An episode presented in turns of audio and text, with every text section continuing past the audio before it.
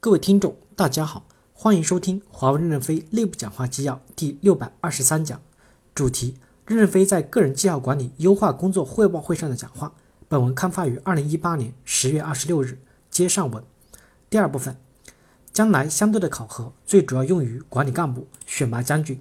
我们要允许一部分部门和岗位实现绝对考核，激发活力，加强团队协作。个人绩效管理有两个作用。一是对过去的责任结果的评价，二是对未来努力进取，更要有迁移。末位淘汰制是我发明的。我年轻时看到西点军校考核制度很好，就在我们公司全面的实行，早期发挥了作用。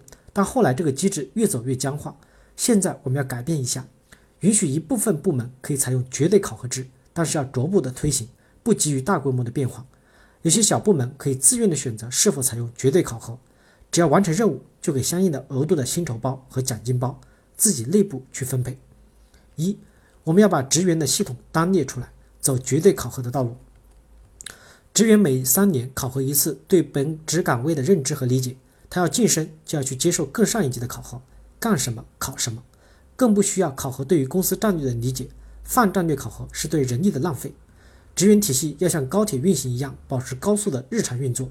京广高铁途经几千个审查点才能到广州，但都是无接触的监管。只要核对几个命令是符合的，就按钮操作。主观对发出的命令承担决策责任，职员对命令的执行的符合度承担责任，而不是对结果负责。这就减少了沟通成本。如果总是在沟通，一是延误了时间，大量的资金占用；二是增加了人力编制，没有必要。相对考核是为了挤压火车头的管理方式。非火车头为什么必须要打 C？有些部门每个人都干得好，还提心吊胆，不知道今年的 C 会落到谁的头上。有些本来很优秀的员工，生完小孩回来没有岗位，就被末位淘汰了。有些岗位不是作战部队，为什么要这么大的新陈代谢？我们不能为了僵化的再挤掉一个人，搞得每天都人人自危。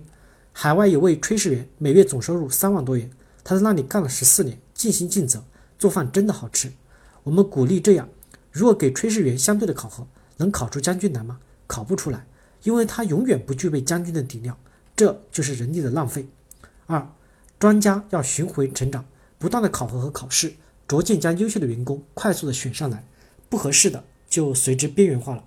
如果想做专家，那你就去烙饼，反复的考，毫不留情。专家一定要保持贡献的增增值，如果考不过，贡献达不到，职级就要降下来。专家的循环不能叫末位淘汰，他们是直接作战部队，考核只有一个达标线。但没有僵化的淘汰额度。三，将来的相对考核最主要是用于管理干部、选拔将军。行政干部一定要珍惜机会，尽心担责。每年必须要淘汰一部分行政干部到战略预备队去重新找岗位。如果到内部人才市场，十八级的干部只能再找到十七级的岗位，那职级就降到十七级，工资股票也要降下来。这样大家才能会珍惜在岗的机会，不能去混。这样带动队伍风气的改变。